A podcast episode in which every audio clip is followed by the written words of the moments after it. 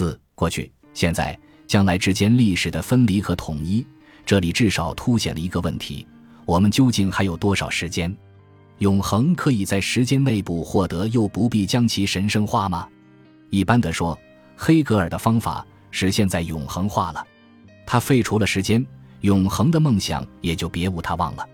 因此，有人说，黑格尔的思考方式要么属于过去，要么属于未来，甚至说它具有朝向过去或未来的倾向。这根本不对。他的哲学研究完全着眼于现在，或者说，对于黑格尔，如加达默尔所说，至关重要的只是现实性。黑格尔哲学通过对主观意识观点进行清晰的批判。开辟了一条理解人类社会现实的道路，而我们今天仍然生活在这样的社会现实中。倘若照加达默尔这种方式来理解，那么我们知马克思对黑格尔的决定性超越于何地呢？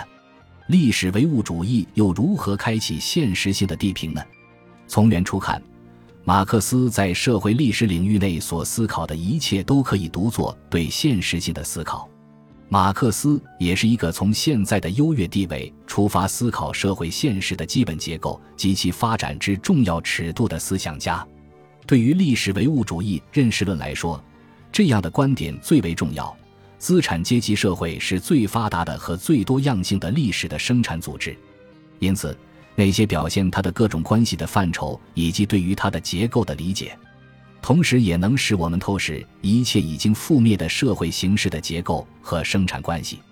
资产阶级社会借这些社会形式的残片和因素建立起来，其中一部分是还未克服的遗物，继续在这里存留着；一部分原来只是征兆的东西，发展到具有充分意义等等。人体解剖对于猴体解剖是一把钥匙。反过来说，低等动物身上表露的高等动物的征兆。只有在高等动物本身已被认识之后，才能理解。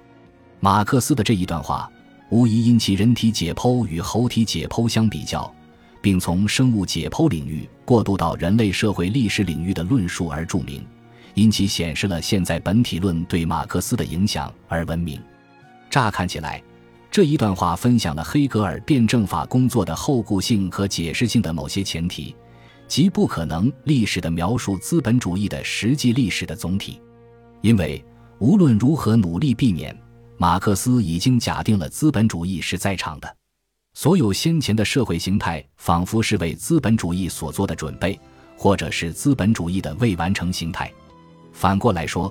已经覆灭的社会形式成了资本主义的历史起源。不但如此，这一段话。还意味着，连那种根据过去社会自身的特殊性来理解他们的可能性也是不存在的，因为我们不能或无法溯及历史起源的那一刻，除了我们加之于其已经覆灭的社会形式上的观点之外，他们什么也不是。正是在这个意义上，鲍德里亚认为，历史唯物主义只是地方性知识。在鲍德里亚看来，原始社会出现的魔力。宗教和象征处于经济的边缘，用所有社会都存在生产力的政治经济学模式辐射。这种分析模式虽然可能超越了自然物种进化论模式，却又是以结构的终极和目的性为前提的。在这里，鲍德里亚不仅对历史唯物主义不可能超越政治经济学的模式来理解过去担心，而且还对他也不可能面对未来担心。对我们来说，鲍德里亚这样的解读，如果是真的，那么历史唯物主义就承受着历史相对主义的内涵，同时，它也就是在历史之外的某处谈论我们历史处境的观点，或者说，过去的真相只有从现在的观点来理解和说出，在其中，现在从过去流传下来，而过去只能按照现在显现。然而，这种观点必然的设想过去是完成的，除了他们实际经历的东西。不可能有可以改变的其他命运，这正印证了黑格尔式的警告：哲学总是过于姗姗来迟，以至于没有任何实际用处。但是，鲍德里亚这样的解读，如果不是真的，那么历史唯物主义事实就是历史开放论，即现在是过去的延续，但只在每个现在可以使过去显示不同性质，表明他们一直是未定的，将来也会这样对待现在的条件下。我们才建立过去与现在的联系。换言之，无论是过去还是现在，对未来都是开放的，都可以从未来的某些点上予以考量。通过论证历史是开放的，我们就能看见现在看不到的过去与现在的关系。马克思由此拒斥了在思索历史连续和不连续之取舍时的历史直线论、宿命论和历史中断论。更加重要的是，这种拒斥并不只是颠倒它，从而回溯的理解历史时间，因为这正是马克思反对的那种以未来解释过去的观点。在这里，以一种逆转的方式阅读历史文本，同样是没有根据的。可以说，预测未来。只不过是用另一种时态再现某些人希望利用过去搭建起他们的理想王国，最好的境况只是沦为用言辞来超越内容之境地。实际上，各种时间维度总是相互关联的。譬如，我们总是可以把所谓的现在定义为这样一种时刻，即一种由过去插入将来的时刻，或者反过来，作为一种转瞬即逝的转成点，由将来坠入过去的时刻。但是这种定义与我们的所有经验相矛盾。根本上说，我们对身在其中的世俗时间的表象，将我们同自己分开，把我们自己变为无能为力的旁观者，看着时光流逝，不断的错失自己。此外，当马克思把人体解剖看作猴体解剖的一把钥匙时，所要质疑的是历史性和共识性的同一意向。马克思认为。占主导地位的资产阶级社会的形成，主要取决于它与其他社会形式的残片和因素还未克服的遗物征兆的东西之间既冲突又联合的关系。但是，这并不意味着人类因继承了前人类的某些特征而使人体解剖陷于冲突之中。